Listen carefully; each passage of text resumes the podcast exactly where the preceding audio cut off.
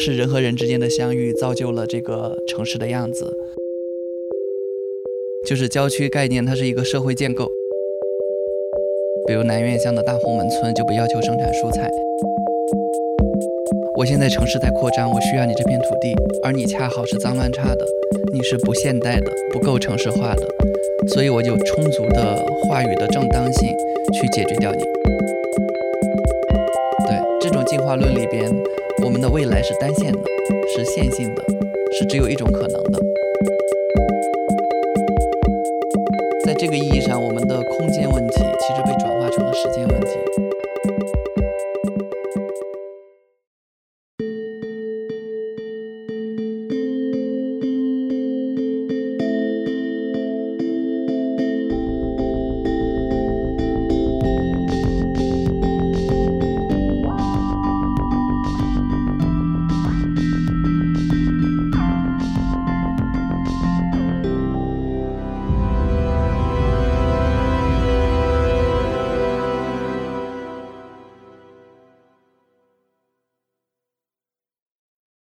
听众朋友，大家好，欢迎收听二零年代，我是晨晨，我是魏纯。呃，今天我们录的这期节目，在来的路上，我还在想，本来是应该两周前就要，呃，两天前就要录制的，但是却临时取消了，因为什么呢？就是北京市提前好几天就在预报说会有一场大雨。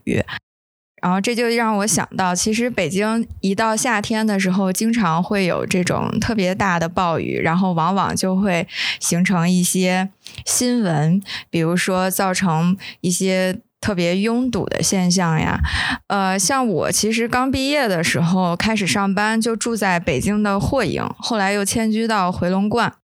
就是我记得当时我如果要加班到很晚才能回家的时候，就发现街上会特别的冷冷清清，然后那个开着门的就只有街边的商店和小餐馆。刚开始的时候，我还会特别疑惑，就是像北京这样一个大都市，怎么一点都不繁华？后来我才渐渐了解到，就类似于像霍营、回龙观这样的地方，它其实是属于非常密集的大型住宅社区。我们现在都会叫它“回天地区”，对吧？嗯，然后大家白天就从这里出发，奔赴到各个城区去上班，晚上呢再回到这里睡觉，所以也有人就称这样的地方叫“睡城”。那么，其实，在这个过程中呢，他们也会产生很多问题，比如我刚刚提到的，呃，在回龙观和这个码农特别集中的中关村软件园之间，它的那个交通在遇到这种极端天气，比如特大暴雨的时候，就会有非常拥堵的现象。呃，前几年流行过一首歌，就是岳云鹏唱的这个《五环之歌》，它其实也从另一个侧面真实的反映出，在北京这个既传统又现代的都市。它向前飞速发展的过程中，可能遇到的问题，比如说它不断向外扩展的边缘，是不是应该被称为郊区呢？为什么很多时候它给人的感觉，就像我刚刚毕业的时候，更像一个城乡结合部呢？今天二零年代就想和大家一起聊一聊北京的城市边缘、城市规划，以及我们关于城市的观念和知识是怎样形成的。为此，我们邀请到了中国人民大学公共管理学院城市规划与管理系的助理教授赵一民老师。赵老师和我们的听众朋友先打个招呼吧。大家好。啊，欢迎赵老师。赵老师曾经就读于北大元培学院，博士毕业于伦敦政经学院地理与环境系。他的研究兴趣呢，主要集中在城市化与城市变迁、城市政治经济、空间与权力、城市民族志这些方面。呃，他最近也对于城北京这个城市边缘这些问题做了很多的研究。那我想就接着我刚刚开头说的，呃。提到这个回龙观，也就是我刚毕业的时候住的那个地区，在你们的印象中，会认为它属于一个城乡结合部吗？回龙观啊，对，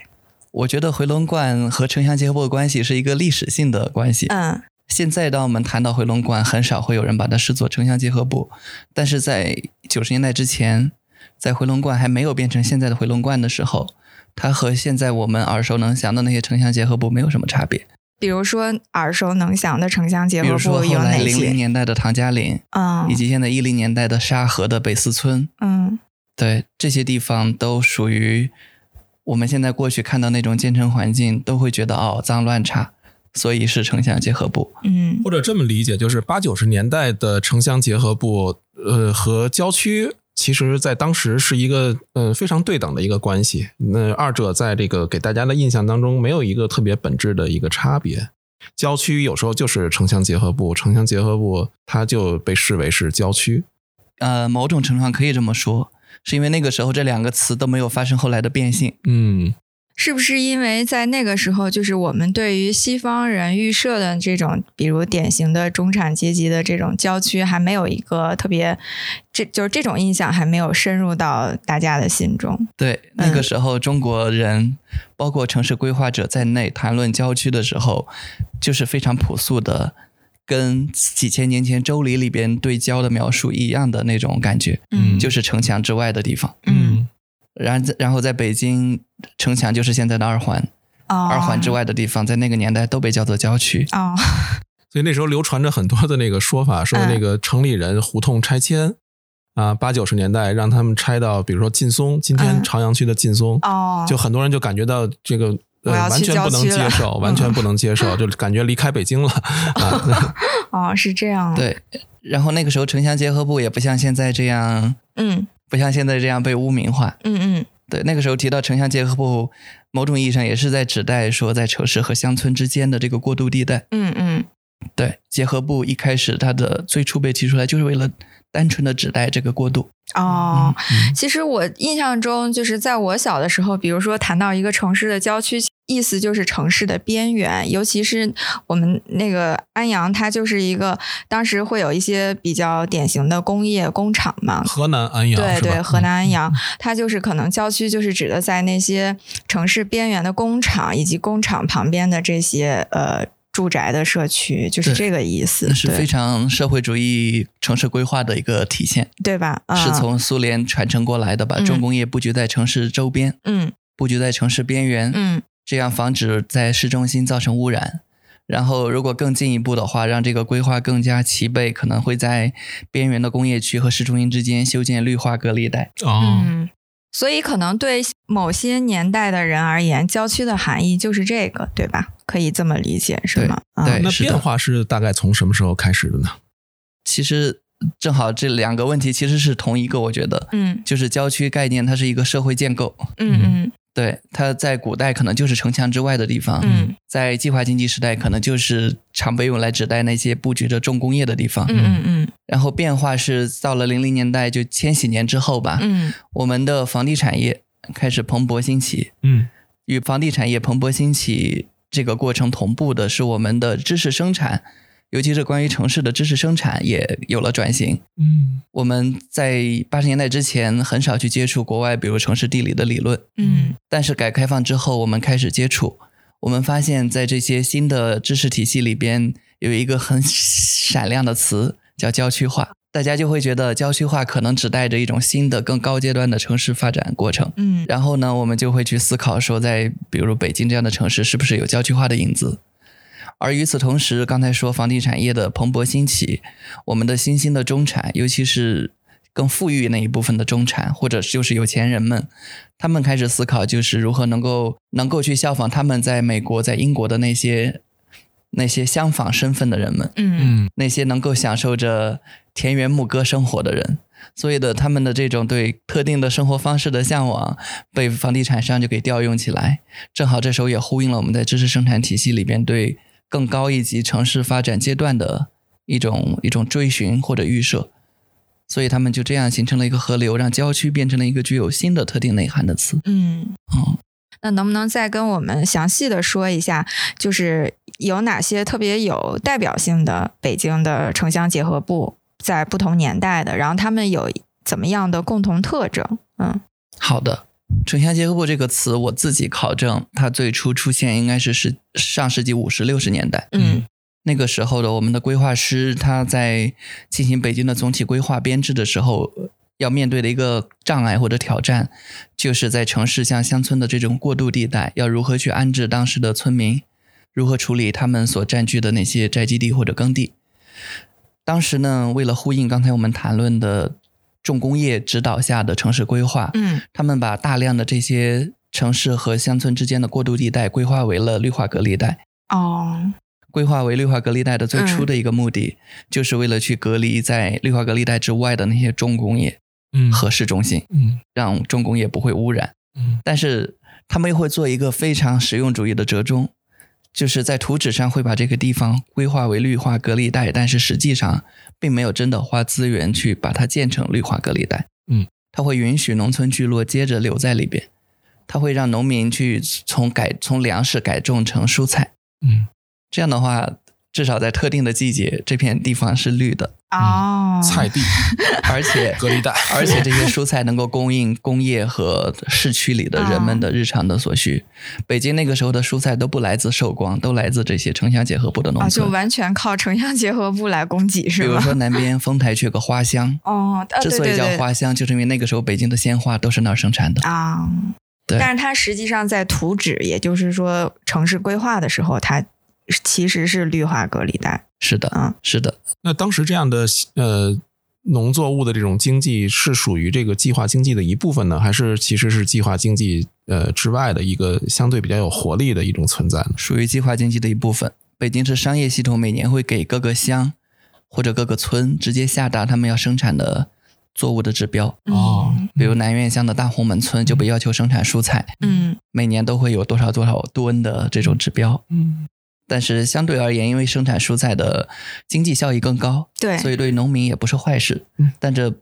至少在那个时候不能被当成市场经济的象征。嗯对，这种城乡结合部的概念，我觉得一直到改革开放之前，其实都是停留在一个单纯的描绘这种过渡的空间过渡和或者人口过渡特征的阶段，就是它没有任何价值评判。没有。嗯，它就是这种描述性的概念。嗯嗯它开始有价值评判，那都是到了八十年代之后，嗯随着我们的大量的流动人口涌入北京，然后大家会发现他们经常落脚的点是城乡结合部。嗯也就是以前我们规划为绿化隔离带的地方。对，嗯。是的，他们落脚在这儿主要有两个原因，我我自己觉得，嗯。一个原因就是在这儿有大量的民房，嗯。农民们的宅基地上可以是呃私搭乱建嘛，或者叫瓦片经济，嗯嗯。给他们提供大量的住房，而且这些房子的他们的面积每间来说都相对比较小，所以它的总的租金相对更低。哦。城乡结合部的房租之所以低，不是因为它的单位房租低，哦，它每平方米的租金跟市区的公寓没什么区别，哦是这样的吗？是因为它的总的的面积小，比如哦。五平米、十平米，嗯。市区没有这样的房子。这个是一个原因，另外一个落脚在城乡结合的原因是那个地带嗯。它的治理和管控的手段相对薄弱。啊在城市里边，你想你想摆摊，可能很快就会有执法人员过来嗯。跟你说不行。嗯。但是在那那那种地方，可能最主要的执法力量是他们的叫什么？叫村委会，村委会啊他们乡镇的那种城管执法大队，嗯但他们的力量是不足以覆盖全域的，嗯。所以。所以，这种相对而言执法密度的较低的这种水平，也给他们提供了去运营非正规经济的可能性。也就是说，他们不仅居住在这个区域，其实他还在这个区域上来获得一种生存的手段，因为可能这个区域居住的其他人就是他卖菜的对象啊，就是他要靠这个来营生。是的，非正规的空间和非正规的经济往往是相辅相成的。嗯大量的住在城乡结合部里的人，并不像我们想的那样，只从事一个在城市里边的被正规化了的职业。嗯，他们可能同时从事多份职业，明白他们白天可能是装修工人，晚上可能就是摆摊者。哦、对，是这样。嗯对，这就是城乡结合部它开始转这个概念开始转变的一个起点，嗯，八十年代以后，因为有大量的流动人口的涌入，嗯涌入之后的一个结局就是，就是我们原先的为这些乡村聚落规划建设的基础设施，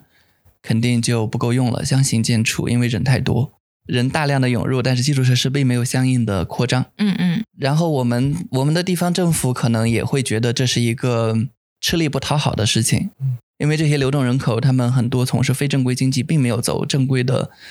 注册啊等手续，嗯所以他们也并不怎么纳税嗯。所以对于地方政府来说，服务他们就是纯粹的公共开支。那这就造成了一个恶化的局面，就是越来越多的人涌入，基础设施越来越少，但是并没有相应的补偿或者提升，很快就会导致我们外面的人，在这些区域之外的人，从远远的望着这些地方的时候，从自己站立的位置看它的时候，会觉得它有一个脏乱差的形象。嗯因为基础设施不足，没有人去负责公共服务，甚至也没有足够的治安力量，嗯那可能相应的治安案件也会也会频发。嗯，这些都让这些形象深入人心。然后这就是怎么说呢？城乡结合部它这个这个词开始具有了道德评判的。那个、那个属性的第一个阶段。嗯嗯然后紧接着的一个阶段就是城乡结合部里聚集了大量外来人口，嗯有些外来人口他们其实能量相对比较大，比如说大红门的温州商人，啊，浙江村，在历史上一度被称为浙江村，嗯。对，是我们比如向彪老师嗯。写作的、早期的写作的重要的关注对象。嗯。那些温州商人他们就跟村委会合作，就租下村里面大片空地，自己去盖出租大院，啊，自己盖完出租大院还会自己去雇佣保安。去嗯把守在出租大院门口，嗯，也就意味着当地的公安和村委会的人可能都进不去。是。的，这就会对领导者们、对政界人士造成一种心理压力，嗯就是这里边会不会发生什么进一步破坏社会稳定的事情？这是他们掌控不了的一个空间。法外之地的感觉。对对，所以这就造就了一种政治上的迫切感，就是要去清理他们，清理城乡结合部。城乡结合部，嗯清理这些、这些可能会带来不稳定性的这些人群。嗯这是上世纪九十年代，包括像彪老师，包括当时另外一位人类学家张黎，嗯在他们研究大红门、研究浙江村的时候发生了的事情。嗯嗯一九九五年的大红门的嗯浙江村的，对，算是强拆。当时清理就是拆迁，嗯就是主要最重要的就是拆掉那些我刚才讲的出租大院。嗯嗯但是为了去拆掉这个，为了保证他们在这个地方没有办法再继续立足下去，所以另外一件事情可能就是清理整顿非正规经济。嗯嗯呃，清理整顿非正非正规经济，在当时不像后来，不像前几年那么的彻底。当时的做法是，凡是能够被收编的，就给收编起来。啊，由北京市商业系统的相关职能部门和大红门村委会合作，去运营后来的大红门服装城，嗯把原先温州商人把控的那种贸易体系的枢纽给正规化、给官方化。啊然后那些没有办法被收编的就被迁移到了燕郊，但是迁移到燕郊没几个月，温州商人发现生意机会并不怎么样，所以他们纷纷的又返回到了大红门。嗯嗯但是他们就嗅到了新的商机，嗯。就是从那时候之后，越来越多的温州人去炒楼，越来越少的温州人做服装生意。这个其实就是城乡结合部概念演化的另外一个步骤，嗯。就是在政治的这个迫切感之外，嗯。我们城市在不断的向外扩张，嗯。因为我们的城市的人口越来越多，城市的空间也像摊大饼一样的不断的向外，可以用蔓延这个词，在一段时间里，在这个过程之中，城乡结合部可以想见就是这个扩张的前沿地带，因为一旦你想在新的土地上盖房子，你肯定就要先把先把现在的这些功能给给清理掉，而城乡结合部之前树立的这种脏乱差的形象，正好构成了一个一个话语上的前提。我现在城市在扩张，我需要你这片土地，而你恰好是脏乱差的，你是不现代的，不够城市化的，所以我就充足的话语的正当性去解决掉你，去把这个地景给给清除掉，然后让这上面有可能实现新的功能，比如说房地产开发。嗯这个非常有意思啊，我觉得这个描述，因为那个刚开始，呃，赵一民他描述这个呃绿化隔离带，它其实没有真正的实现，但是呢，当地的这个农农产品其实是被这个我们体制收纳为我们整个这个计划经济的一部分，然后也包括九十年代中期整治浙江村，其实依然是想把他们这个呃。呃，经济活动纳入到我们的国家的一个经济的一个行为当中，那个这个呃两件事儿表明，其实还是治理的手段，还是希望把它内内化于我们那个现在的那个经济模式里的。但是紧跟着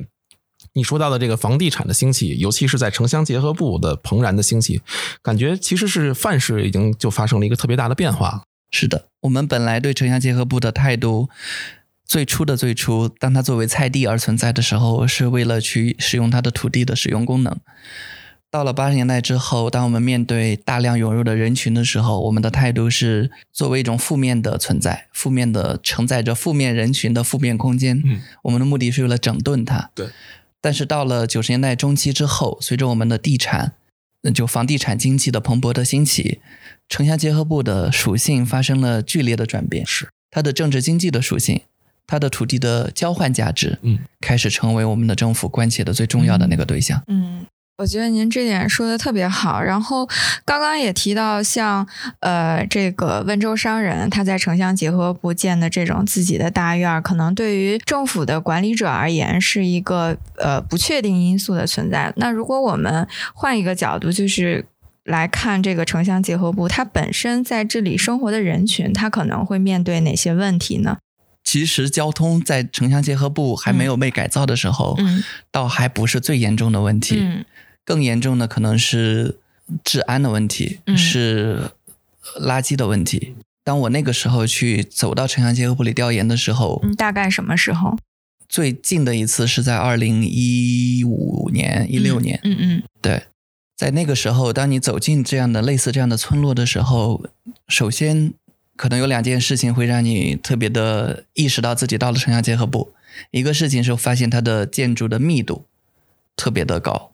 不是说建筑本身有多高，而是它的密度。嗯，它们楼和楼之间的距离，让你意识到这里边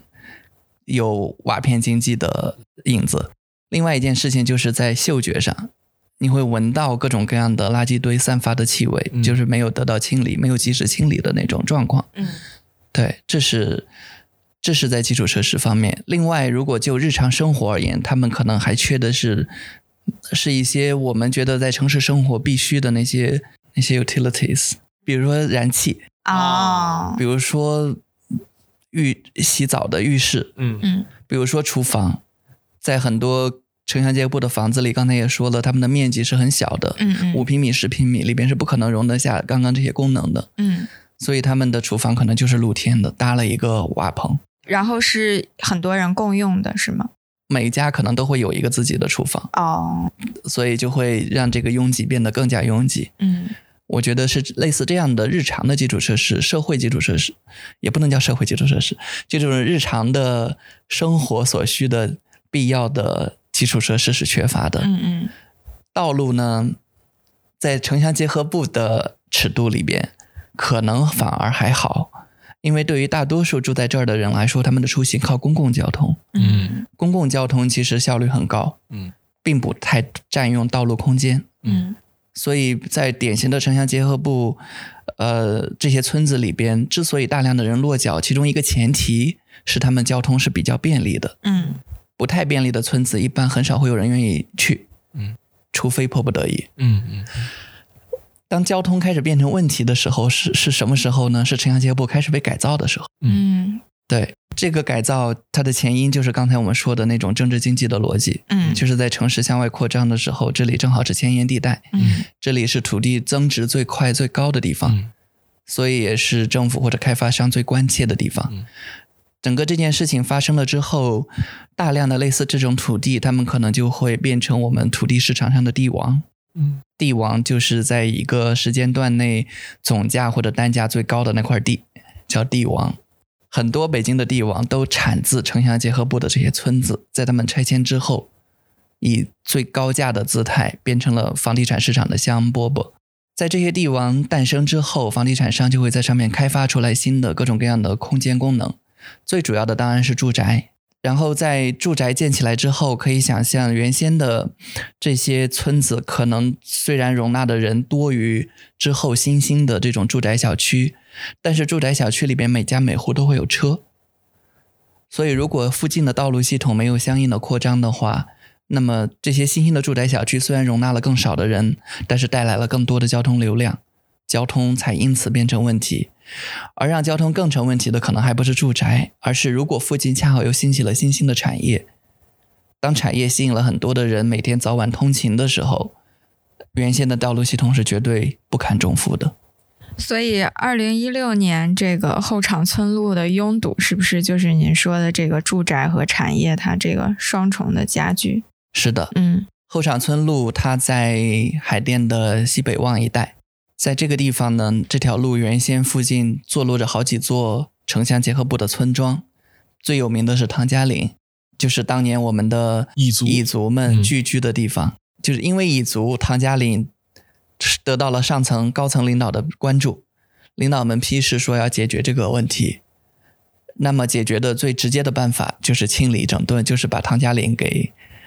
给升级城市化。嗯那么当唐家岭城市化之后，原先的村民自然就会被回迁安置，嗯占据了村子的一个角落。那原先住在这儿的那些流动人口，包括彝族们，当然就不可能再继续在此落足，所以他们就纷纷的迁往了更北边、更西边的那些村庄。而唐家岭这块地，以及与它毗邻的其他的那些被拆迁的村子的地，则被拿过来去开发、去发展了一个更新的业态，就是刚才开始的时候你提到的中关村软件园。嗯嗯嗯而中关村软件园在整个建设的过程之中，它更多的注重的是软件园内部的设计建设。所以现在如果你进去的话，会发现里边绿草绿树成荫，中国硅谷是吗？中国硅谷非常优美。但是他当时并没有关注到这条路，这个道路本身还延续着在它承载城乡结合部村民的那种样子。所以，当软件园越来越越发发展的越来越好，吸引了越来越多的高科技的公司的总部，嗯也就意味着每天来通勤的人越来越多，然后就再叠加上这条路恰好是整个那片地方唯几乎是唯一的一条主干道，嗯，所有的车不管你想去这个区域的哪个地方，都必须通过它。是双向四车道是吗？是的嗯嗯对，对于一个村子的或者说一个城乡结合部的交通来说，或道路系统来说，双向四车道已经是相对比较好的条件了。对对，是的，但是对于一个承载了可能十多万每天通勤的码农来说，嗯这样的一个区域来说，它可能就不够了。你城乡结合部发生了一个巨大的变化，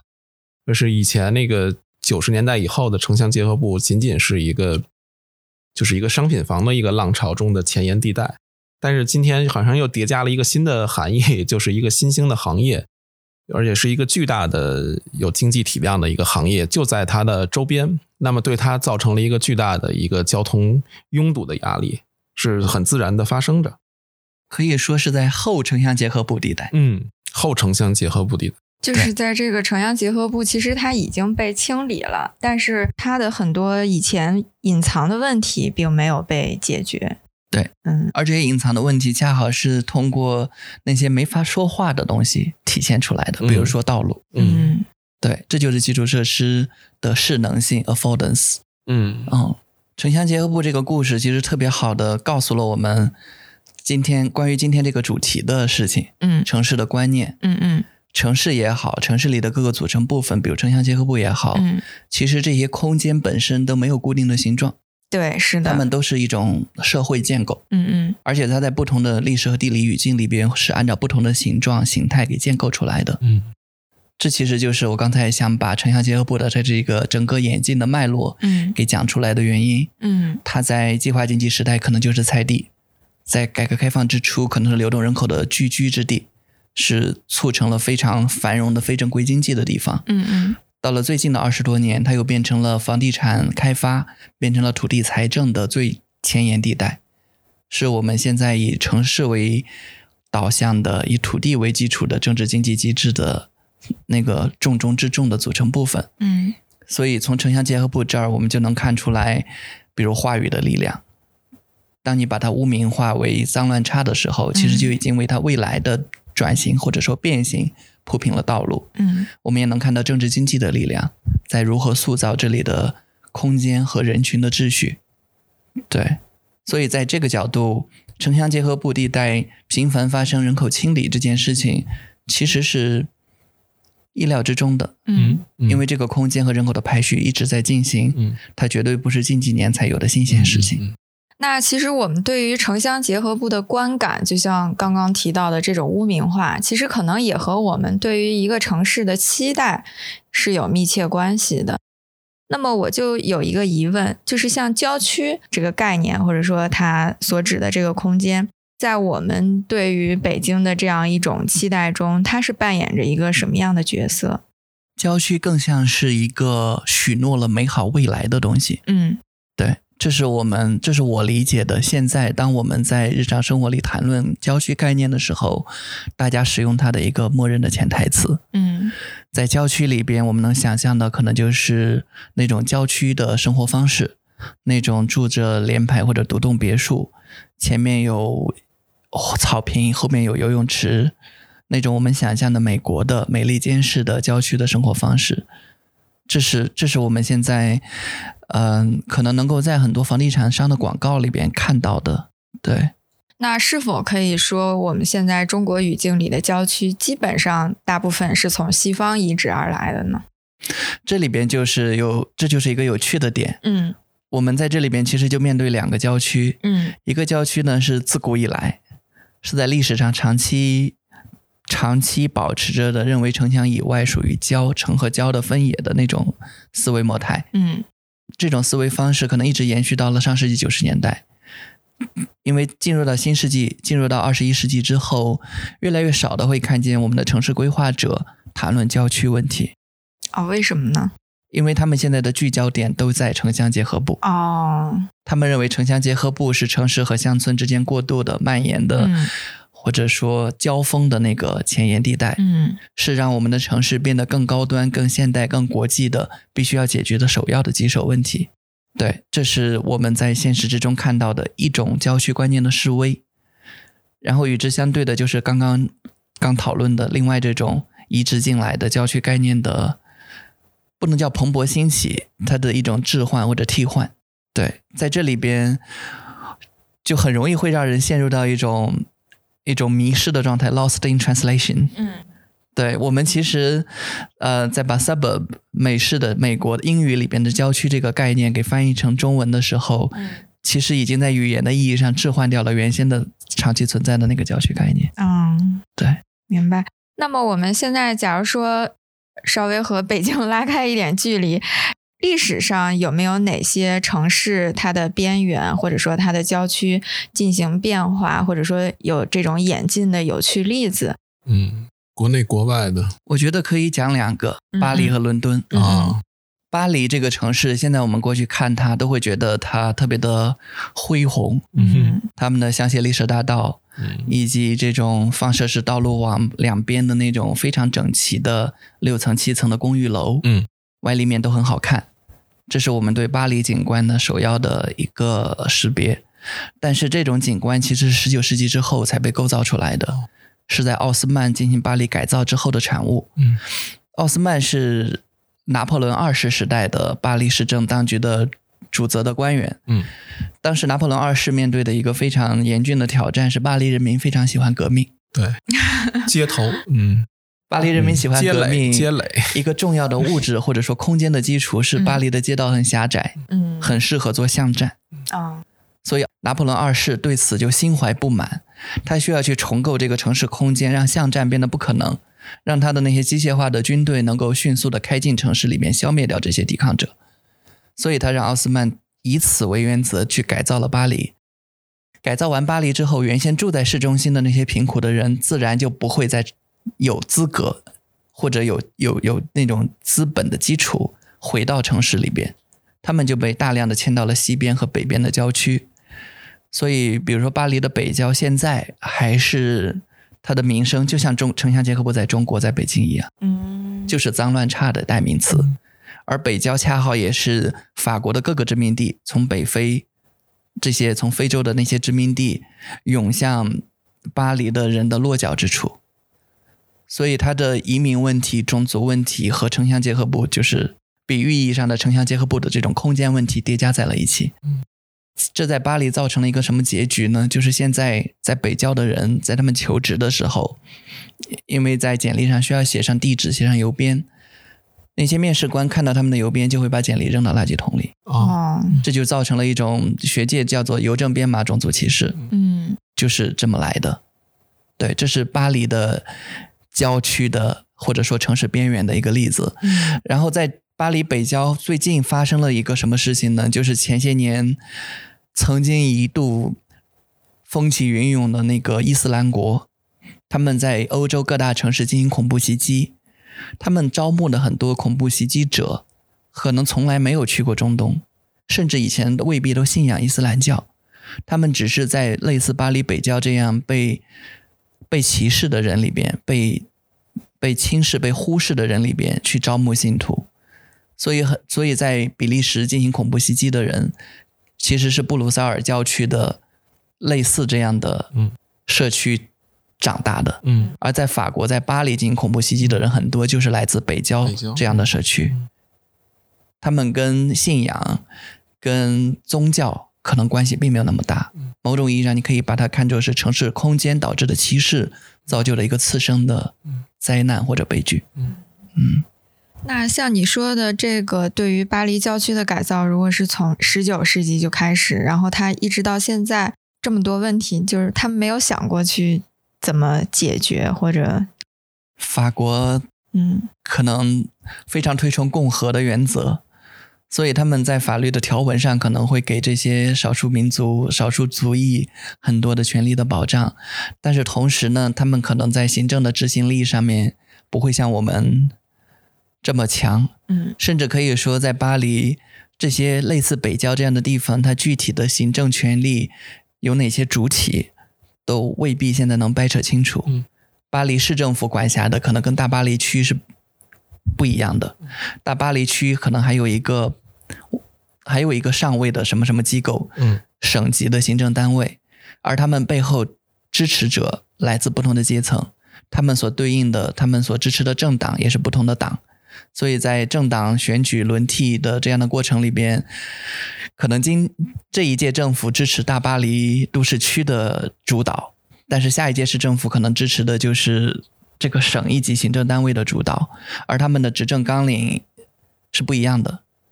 有的人可能觉得我要注重社会公平，嗯我需要给这些人提供福利，让他们能够更好的去发挥自己的能动性。嗯另外一个政府可能五年之后上台，今年之后上台的这个政府，可能就觉得这个地方脏乱差，我需要改造它，我需要把它建设成为现代宏伟的地景。嗯所以这样的摇摆造就了这个地方的改变不会像北京这么迅速。嗯那作为双城记之外之一的那伦敦呢？伦敦的故事我就更熟悉了，就因为你就在伦敦念书嘛。对，在伦敦，我当时在博士一年级的时候住的地方叫 Liverpool Street，那个地方其实已经在传统的意义上，在很久很久以前的伦敦的市域地界的范围里边，已经被视作是 East End 的开端了，就是东，就是市区东部边缘地带。嗯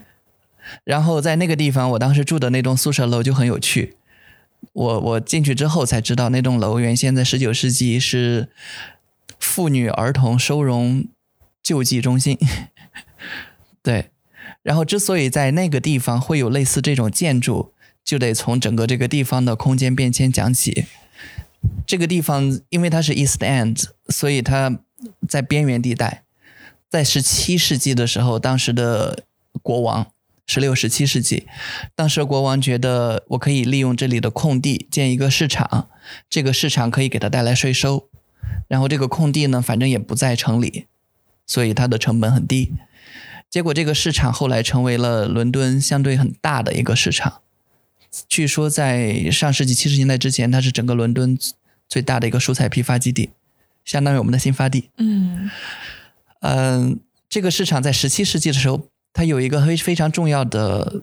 历史上扮演了一个非常重要的角色，就是在法国发生宗教迫害的时候，因为这个市场的存在，吸引了很多当时被迫害的胡格诺教徒迁居到这个市场附近。然后胡格诺教徒他们最重要的技能就是纺织，嗯所以胡格诺教徒带来了当时最先进的纺织的技术，到了伦敦，在这个市场附近。后来维多利亚女王在十九世纪三十年代登基的时候，她的那个登基所用的华丽的服装，就是胡格诺教徒在这个市场附近的那些阁楼里边仿出来的。哦，嗯胡格诺教徒到来之后呢，在这个地方建了一个非常恢宏的新教的教堂。他们是因为新教的信仰才遭受迫害的。然后整个东区也就因此商业就在那一片地方商业变得很繁华。但是到了十九世纪，从欧洲大陆不断涌来的是另外一群人，是是犹太人。是的，犹太人涌向了伦敦，慢慢的取代了胡格诺教徒在当地的经济上的主导地位。嗯，然后他们也顺手把那个教堂改成了一个犹太教堂。哦，但是犹太人到了之后呢，他们他们怎么说？他们可能更多的还是给自己获得了经济上的收益，嗯并没有让这个地方普遍的贫穷的脏乱差的状况得到改善。恩格斯写的英国工人阶级的状况，在十九世纪虽然针对的是曼彻斯特，是的，嗯但是在伦敦的东区也是屡见不鲜，也是甚至情况可以说更糟糕。这就是为什么在十九世纪的晚期的时候，英国涌现了一批社会改革家，社会政策 （social policy） 成为了一个显学。嗯就他们认为这种社会的疾病需要通过社会的政策来解决，而后来成为 LSE 宿舍的那个妇女儿童收容救济中心，就是当时社会政策之一。嗯这是在东区发生的事情。所以，因为这样的社会政策，可以说那边的生活状况慢慢的得到了改进。但是如果从一个更批判、更激的激进的角度看，这些社会政策本身还是不足以改写整个地方的空间和人口的基底。嗯 对那种不公平、那种脏乱差还是延续着，所以开膛手杰克这样的故事才会在东区发生。对，然后到了二十世纪，尤其是二战之后，涌向到这个区域的人又变了，他不再是犹太人，而是孟加拉人，是来自以前英国殖民地的南亚次大陆及其周边的那些那些移民。嗯所以现在在这个地方，如果大家再去看当年的那个犹太教堂，会发现没有了。它那同样一栋建筑现在变成了清真寺。然后呢，英国就是伦敦的当地的这个市政当局，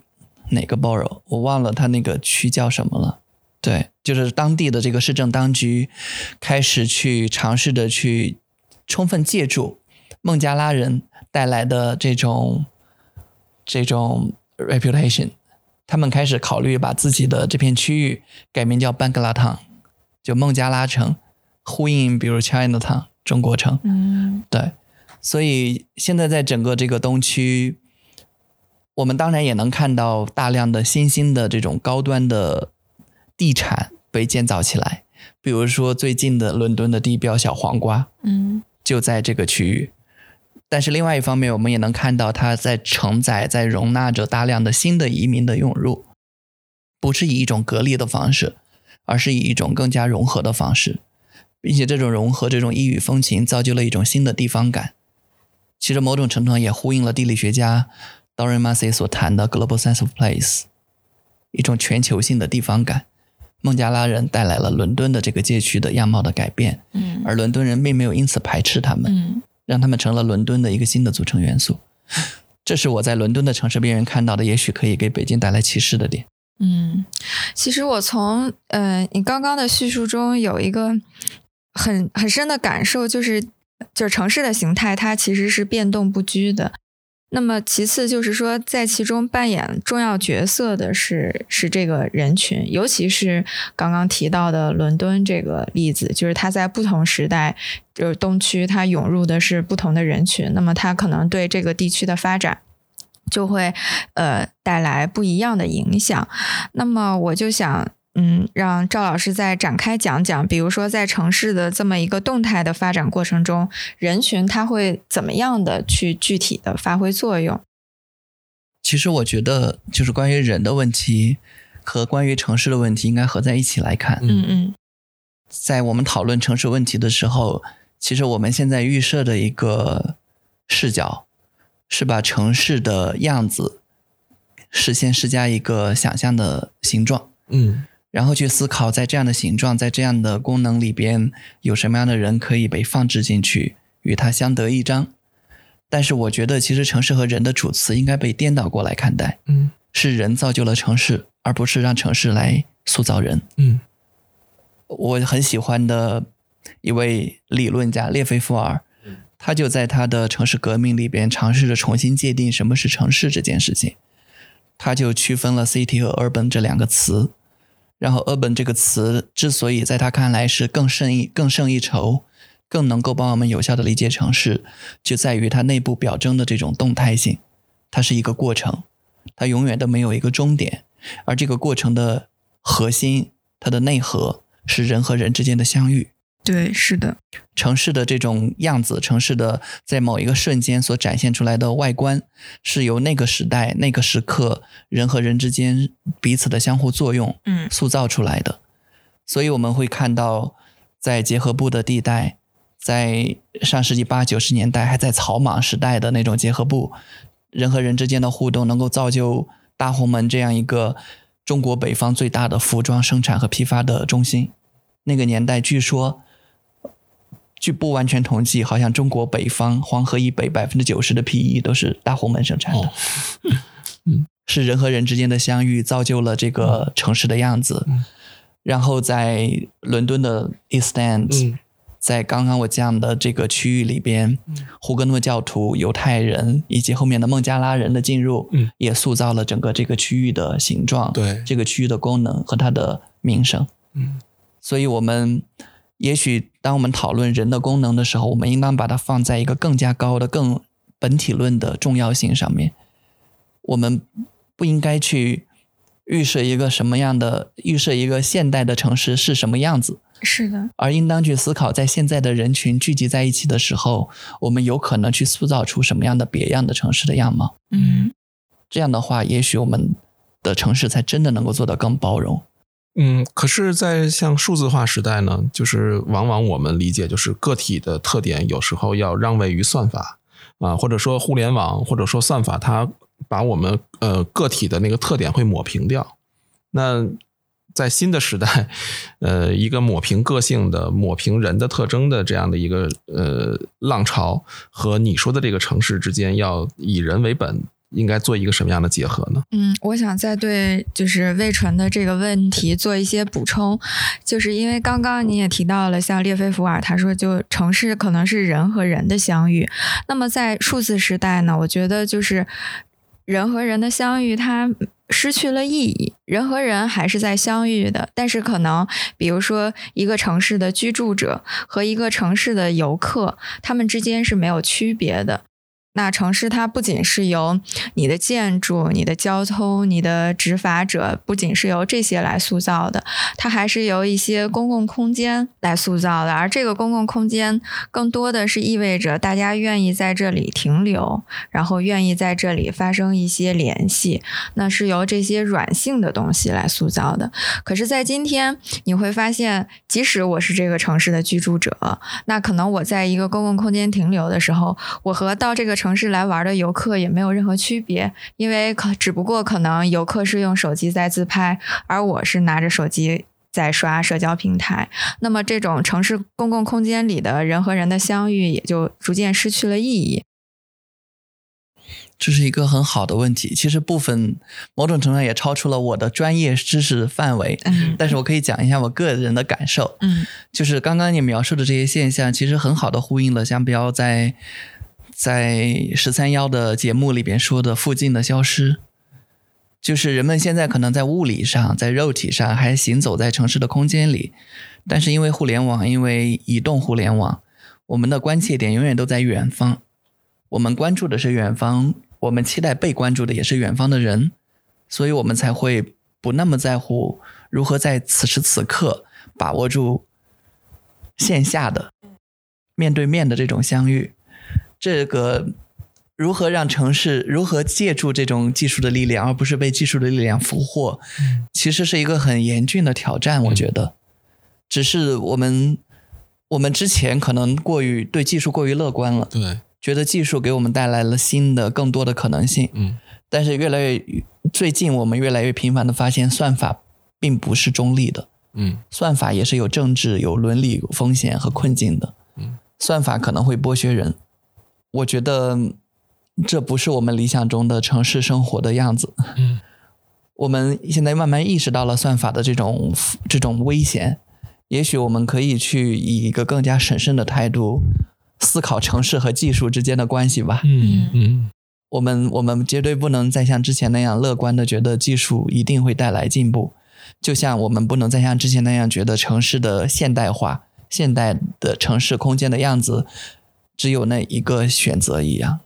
所以，对于城市的知识来说，其实随着时代的发展，就是这个知识本身也是需要不断更新，也需要不断的呃加入新的维度。就像你刚才说到的技术这样的一个维度，对，对，我们现在需要更多的去把握、去反思技术在城市规划、在城市生活里的作用，但这种反思一定得是带着一个批判的视角的，嗯嗯，不能过于的乐观。那么关于城市的知识，呃，作为知识的城市，您有一个怎么样的一个整体上的判断吗？作为知识的城市，其实我觉得，我觉得作为知识的城市，最重要的点其实和就是我们今天的这个讨论的主题。嗯但是作为知识的城市，不是说要去网罗出来不同的城市的观念，把它们叠加在一起。，对对，作为知识的城市，一定是去拆解掉这些关于城市的观念，嗯去探索这些城市的观念背后是以什么样的过程把它形塑出来的。把握住这些形塑了具体观念的过程，去思索这些过程之间彼此交错的地带，然后再进一步的去看这些交错背后的那些逻辑和力量是如何动态的变迁的。这种过程性的关系性的视角，我觉得是我们去把握城市知识的一个认识论的前提。而具体到关于城市的知识本身，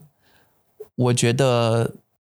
我觉得我们可能要去跳脱掉原先的那种学科分野的窠臼。嗯嗯。比如说城市规划，原先我们可能总觉得它就是一个技术性的一种工程性的嗯存在，嗯。就是要去结合相关的技术条件、相关数据、社会人口经济的数据，嗯。绘制出那张蓝图。嗯。现在我们越来越多的会发现，不光城市规划这个工具本身会发生发挥效果、发挥效力，而且在城市规划中，针对城市的特定的理念，也会影响到城市里每个人的日常生活。所以在这里边，可能就需要跟城市政治经济的维度的讨论结合在一起，嗯跟城市政治的讨论结合在一起。同时呢，当我们谈论城市的知识的时候，我觉得主体也应当是城市里边相遇的所有的主体，而不应当是某些特定的单一的主题。嗯，比如我们现在谈论城市治理，默认的唯一的主体就是我们的政府。我们现在越来越有一种趋势，让我们的政府开始扮演着城市里的相当于一个大家长的角色。嗯嗯任何的城市问题都可以，都应当去找到政府来进行解决。对，这是最近北京推行的“幺二三四五”改革的一个其中之一。嗯，政府热线特别好使，他们好像也很自觉的承担了这样的义务。对，嗯但是问题是，城市的生活是人和人的相遇，嗯它是没有办法被预先放在一个预先规划好的框架里的。不是一个简单的制度安排。对嗯人和人之间相遇和互动的偶然性，也不可能由政府来完全的去兜底去解决所有的可能存在的风险或矛盾。嗯所以我们去思考包括城市治理在内的城市知识的时候，就要应应当去把这个主体扩充，让所有的人都有说话的可能，都有表达意见的可能，都有去构想自己的这一个针对未来的想象的可能，能够让不同的意见充分的交流。也许这才是刚刚我记得你提到了公共空间，嗯这才是那一那一众思想家提公共空间的真实的意思。嗯就是让人们能够互动、能够交流。公共空间的最重要的意义其实是这个，这其实也关联到列斐伏尔关于城市的概念上，是人和人的相遇造就了城市。嗯。啊，你刚刚也提到说，我们在进行城市规划的时候，会有一些特定的关于城市的理念在发挥作用。那么，能不能举一些具体的例子？这种特定的关于城市的理念？嗯那这个就可太多了，尤其是关于中国，比如说北京市嗯在一九九零年代的那版总体规划提出嗯要把北京建设成为呃一流的现代化城市之后，嗯到了最近的这个版本的城市规划总体规划，就进一步的升级，变成了国际一流的和谐宜居之都。嗯国际一流、和谐宜居这几个词，每个词其实都指代着一种设想。嗯比如说，国际一流，它所设想的就是北京在各种各样的指标上需要去对标伦敦。对这些标东京指标，比如说有什么呢？比比如说人口密度，嗯比如说经济发展水平，嗯比如高科技产业的产值和从业人员，嗯，比如说专利数量，嗯嗯，比如说地铁的里程数。没错，嗯，就是它是在这个城市上的所有东西，嗯它在对标着伦敦。嗯对嗯这就是北京在提国际一流这个发展理念的时候，它所预设的那个景象。嗯这个景象就被翻译成了他们的城市政策。作为城市政策体系，几乎每一条政策都要思考自己如何能够有助于这个对标。嗯而其实这种对标的思维并不是北京独有的，在我们的城市研究的文献里面有一个很有影响力的词叫城市企业主义。城市企业主义，对嗯城市企业主义最初提出，大卫·哈维在一九八九年论文里提出的时候，他的语境是西方的那些后福特制的、处在后福特制生产体系中的城市里边，他们为了去呼应当时经济结构的转型，呼应当时在政治上的一个新自由主义的浪潮，他们开始把自己变成一个像企业一样思考的实体。嗯虽然是市政当局，但是思维模式变得企业化了，这就是城市企业主义。而它最重要的那个内核，在大卫·哈维看来就是竞争，嗯，就是认为在这个资本的流动速度越来越快的时代，每个城市和每个城市之间在进行零和博弈。就是层出不穷的国际比较，对，嗯在进行零和博弈的时候，每个城市都要使出浑身解数来吸引尽可能多的外部的资本和资源和人才到自己这里。嗯所以他们会去，比如说推进各种各样的公司合作的方式，P P P P P，去让这些资本有盈利的空间。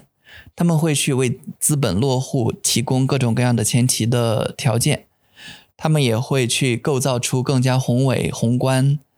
雄壮、有吸引力的那种城市建成环境。嗯比如说各种各样的乐园，比如说各种各样的仿古的建筑，而且尺度都很大。在中国的代表，比如山西大同，比如上海的迪士尼，这些都在他看来就是为了在这个零和博弈的竞争里边吸引到世界的目光，而他在在话语层面经常被转译成了各种各样的排名排序，比如说全球城市、世界全城市球，宜居城市还有什么是吧？对类似这样的，嗯、对，它会对城市进行排序，看这个城市在整个的世界城市等级体系里边大概排什么位置。排名越高，也意味着你的控制力越强，吸引力越高。对，最近的在北京市政府最近几年特别关心的是营商环境指数，就是特别好的呼应了已经有三十年、三十多年历史的这个城市企业主义。它就嗯是这样的一个全球性进程，在当下在我们的城市里的投影，它最终指向的其实就是国际一流这样的一个观念。嗯，所以我是不是可以理解为，就是我们的这种城呃国际一流也好，呃和谐宜居也好，其实背后都是一个，就根本上它都是一个要就是彻底的推进这个城市化呢？或者是说，就是这些想象话语，它其实是为了一个更大的一个想象啊，或者是政治经济的目标来服务，它并没有完全的去考虑城市自身的发展逻辑。嗯，所以你觉得这样的呃想象是真正意义上的城市化呢，还是某种程度上的反城市化？其实，我觉得这个问题可以首先先从这个想象本身入手。嗯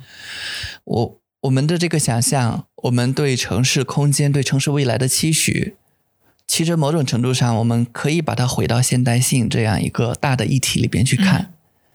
就是我们的整个的民族的精神风貌所关切的是一种线性的进步的时间观。嗯，我们一直相信的是落后就会挨打，所以我们需要不断的进步，不断的去赶上现在看来更先进、更发达的那些那些城市。嗯所以，用我在二手空间里引用过的一个词，这其实是一种进化论的城市实践。哦，嗯对这种进化论里边，我们的未来是单线的，是线性的，是只有一种可能的。而在在这个未来的可能的线性时间里边，城市空间也只能有一种面貌。嗯这种面貌就是现在的先进、现在的发达给我们带来的那种投影。嗯所以我们才会去讲国际一流，讲和谐宜居，用那样的指标，用国际竞争、国际比较的指标来彰显自己。其实都是陷在了这样一种思维方式里边。这是城市在我们的现代化工程里面扮演的角色。有一句话经常被说起，叫做“通过城市化实现现代化”。嗯，对，这是我们在我们制定城市政策的时候，在国家层面制定城市政策的时候的一个主基调。通过城市化实现现代化，就是它在我们整个国家现代化的过程中扮演着，就是城市化扮演着一个非常非常重要的角色。它是一个中，不能叫中介，它是一个触媒。在这个意义上，我们的空间问题其实被转化成了时间问题。正是因为这种转化，才在我们当下的空间里面造成了如此多的问题。嗯，因为它是拿未来的一个预期的线性的时间观，规训着此时的丰富的多元动态的空间。明白了。嗯，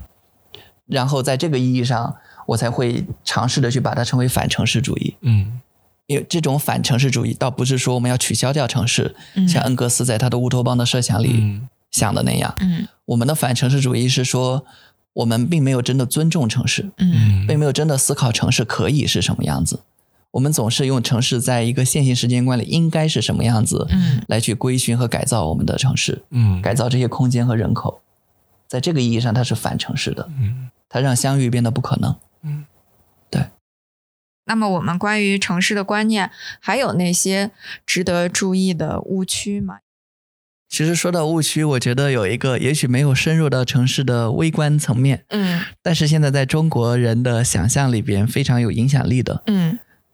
一线、新一线、二线对城市进行排序。哦哦。是嗯。嗯。对这种城市排序，其实跟刚才讲的国际层面的嗯。这种排序，其实是一同共享的同一套思维方式。是的嗯。然后在这一套思维方式里边，城市被也是按照那个线性的一维的比较体系被放在一起去比较。嗯。呃，我们现在的这种几线几线城市的这种城市排行榜，是由一个叫第一财经的媒体对是发布的。对是的嗯。然后它的这个排行榜的官方名字其实叫商业魅力指数排行榜。对，它其实就是按照嗯。可能非常不不透明的一些指标去评判商业魅力，嗯。而这里边就有很多可操作空间。嗯。比如说，成都在所有的二零一六年以来的历次的排行榜里边，嗯。总是排在新一线城市的第一名。嗯。嗯后来我去追查了一下，嗯发现成都首先它的一个国资，成都市政府所属的国有企业是第一财经负责发布这个榜的那个研究院的一个股东，哦，明白了。以及成都市每年会给第一财经的这个研究院支付数百万元的咨询费。嗯嗯就这种买榜，但是这不影响成都现在真的变成了中国人心目中的一个非常超级的城市。嗯也就是说，这个排行或者这些指数是真的会有影响的。无论是比如说对于企业的投资，还是呃普通人，比如说到这里去定居的选择，是吗？确实如此，嗯新一线城市就成了人们逃离北上广之后的首选。嗯，而成都也正因为此，在过去的十年的时间里边，人口迅速增长，增长了两三百万。嗯现在的总人口，我如果没记错，已经突破两千万了。所以说这个呃这样的一个榜单或者这样一个分类，真的是塑造了社会认知，而且也深入人心。并且因为这种塑造和深入人心，开始具有了真正的现实的影响力。嗯重塑了中国的城市的格局，重塑了中国的嗯叫区域经济的格局，嗯也重塑了人们对城市体系的认知格局。嗯对，所以也就是我们有时候对很多城市的了解，往往只是一个排名上的这么样一个含义而已。对这件事情最严重的点就在于，他用一个标签，用一个词语，用一个数字，就涵盖了一个立体的、丰富的城市本身。它在本体论层面，如果用二向箔做比喻的话，它相当于在本体论层面用二向箔把城市给二维化了。嗯对，就是就是当我们在谈到苏州、在谈到成都的时候，我们就会说，哦，它是新一线城市，嗯，它是新一线城市排名第几的城市，所以你可以去，嗯不会再像以前谈到成都会说。那个早年的网络文学对成都的讨论，嗯成都今夜请将我遗忘，还是成都？就是那种形象就会慢慢的就是他。有很丰富的那个个体情感经验在里边。对，嗯，而这些本来能够，本来应该是我们理解城市、感受城市最重要的东西，消失了。对，而地方政府呢，他们会抓住这种认知体系，他们开始从里边找到自己能够去运作的商机。嗯最有代表性的就是我们安徽的合肥，嗯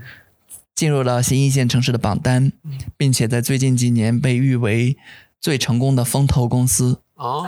就是这个城市被称为一个公司。最成功的风投公司，投公司，嗯特别好的呼应了城市企业主义这个概念。嗯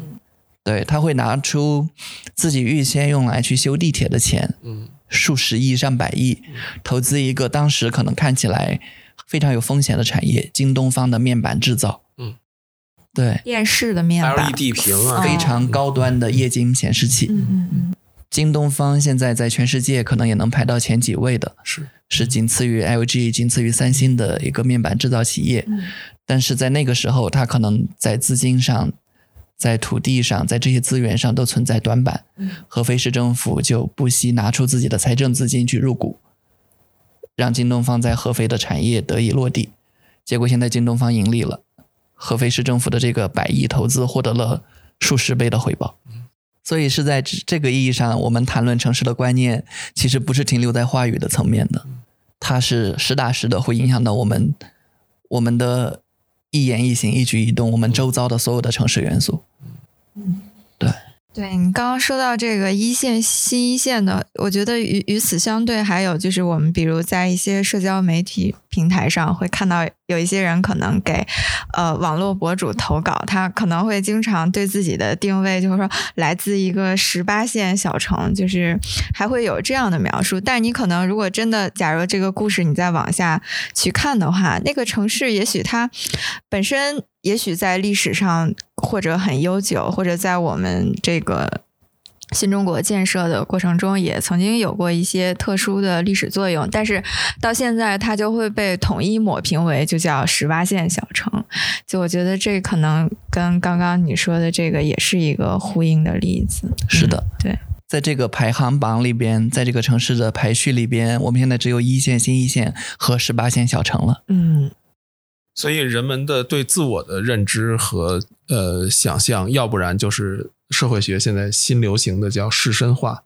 士绅化跟郊区之间的对应的关系，要不然就是小镇做题家，就是被甩出一二线城市之外的人们普遍的一种。看起来是自嘲，嗯、但其实也是现实中很残酷的一些，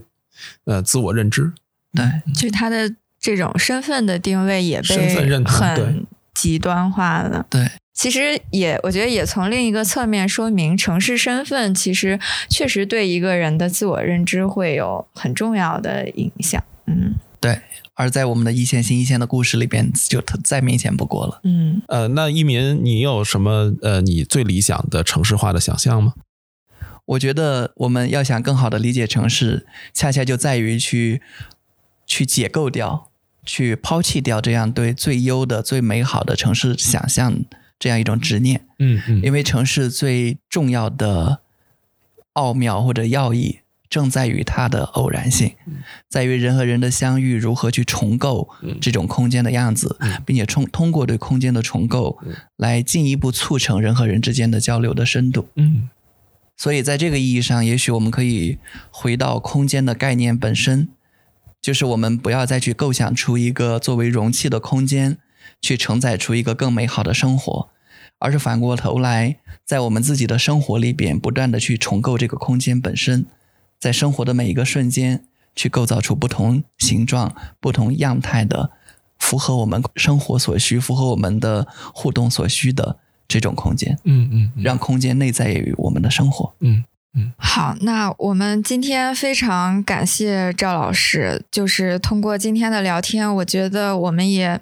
我特别深刻的感受到，就是说一个城市的建造，它可能是基于各种或者偶然或者必然的原因，但是它的治理、它的改变，其实还是有一些规律可循的。在这之中，我们对于城市的理解，我们关于城市的知识，又扮演着极其重要的角色。那当我们去辨析这些知识它内部的机理的时候，就不能停留在它当下向我们呈现出来的这个意涵，而是要非常有自觉的把它置于一个既空间又历史的维度内去进行思考。那在我理解，这个既空间又历史，其实实际实际上就是你要和人去发生关联，就不能脱离城市中不同的人群主体去设计我们的城市，或者直接说，其实城市生活就是由人来创造的，而不是某一个先行的规划或者是一个设计的主导。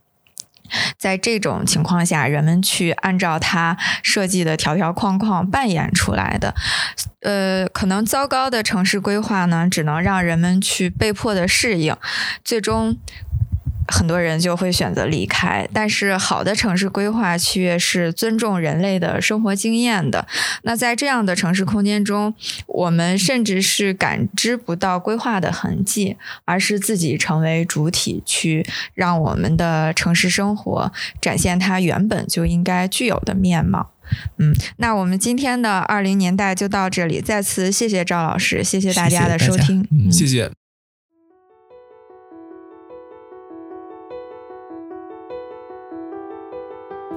欢迎大家通过苹果播客、小宇宙、网易云音乐收听《二零年代》。如果你喜欢我们的节目，与你身边的朋友一起分享吧。也欢迎你在各大社交平台搜索“二零年代”与我们互动。如果你喜欢写信交流，我们的邮箱是 back to 二零二零 s at 幺六三点 com。